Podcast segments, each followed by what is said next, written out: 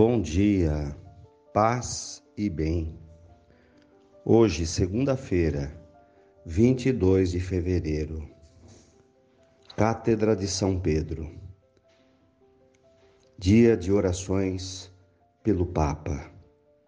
Que o Senhor abençoe Francisco e seu ministério e a sua responsabilidade de dirigir a Igreja de Jesus. O Senhor esteja convosco, Ele está no meio de nós.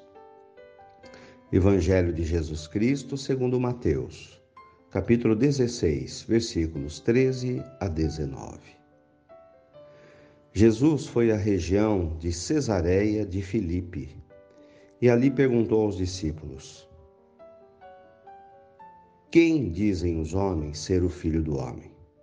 Eles responderam: Alguns dizem que é João Batista, outros que é Elias, outros que é Jeremias ou algum dos profetas. Então Jesus lhes perguntou: E vós, quem dizeis que eu sou? Pedro respondeu: Tu és o Messias, o Filho do Deus vivo.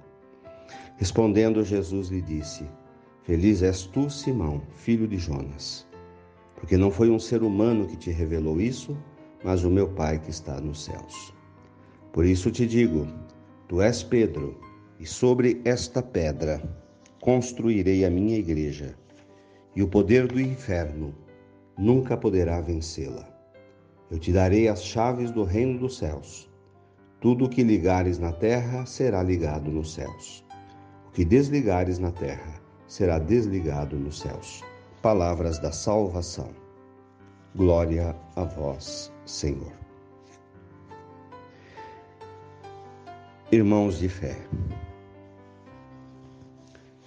hoje o evangelista Mateus nos apresenta um diálogo de Jesus com seus discípulos, onde ele percebe os diversos níveis de fé.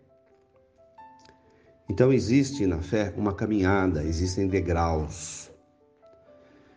E isso é demonstrado aqui através da resposta que os discípulos dão a Jesus diante da sua pergunta: Olha, o que, que o povo está falando sobre mim? Então, alguns tinham uma vaga lembrança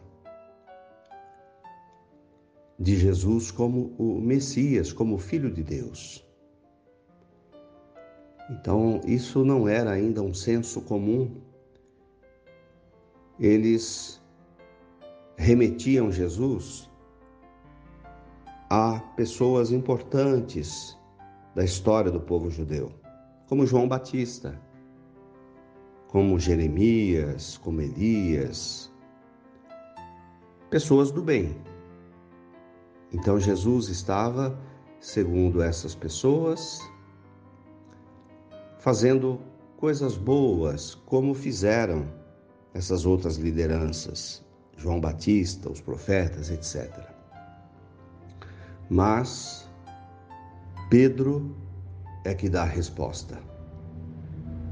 A resposta correta da sua experiência de fé com Deus. Senhor, tu és o Messias, o Filho de Deus. Então, o, o nível da nossa fé, o grau da nossa fé, o degrau da nossa fé, nos leva a vivenciar Jesus ou não. Então, é um grau de intimidade. Pedro deixou-se inebriar pela presença de Deus e sentiu a presença de Jesus na sua vida como o Messias, como o enviado, como Deus e Senhor, a quem ele servia. Jesus sabe que o testemunho de Pedro é verdadeiro. Por isso, lhe confia o rebanho, lhe confia autoridade sobre a igreja. Tu és Pedro, e Pedro significa pedra. Jesus sabia que Pedro tinha uma fé sólida, como uma pedra, como uma rocha. eu construirei a minha igreja. Então aqui Jesus distribui serviços, responsabilidades, de acordo com o nível de fé. Interessante notar que Pedro era um pescador. Pedro não tinha ido à escola. Ele não tinha feito nenhuma faculdade. Não era um homem letrado mas era um homem de fé.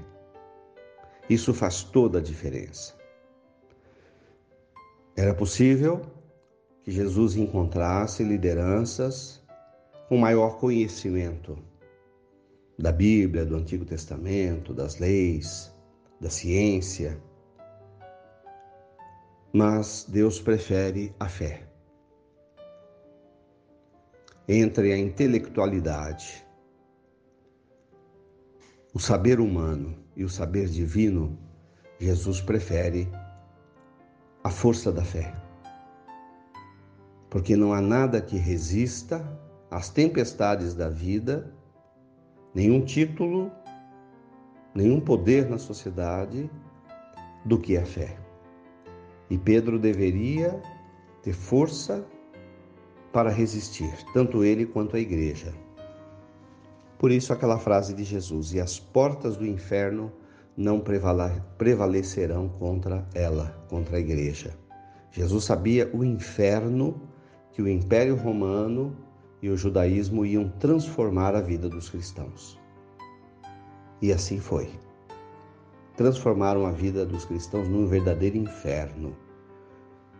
Quando eles perceberam que matando Jesus, eles não mataram a fé cristã. Então passaram a perseguição. E a perseguição foi mortal. Foi com derramamento de sangue. Foi com prisões.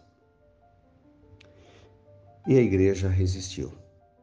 Pedro resistiu. Foi crucificado como Jesus. Todos os apóstolos, todos os discípulos, anos a fio, séculos a fio, a perseguição foi implacável, mas as portas do inferno não prevalecerão contra ela. Então, a nossa adesão a Jesus Cristo, se for uma adesão feita na fé, na fé inquebrantável, da rocha, nada poderá nos deter. Então, o primeiro lugar é aprofundar a fé basear a nossa fé em Jesus, na conversão, na entrega, no amor ao próximo, na caridade, e nada poderá nos deter. Louvado seja nosso Senhor Jesus Cristo, para sempre seja louvado. Saudemos nossa mãezinha do céu.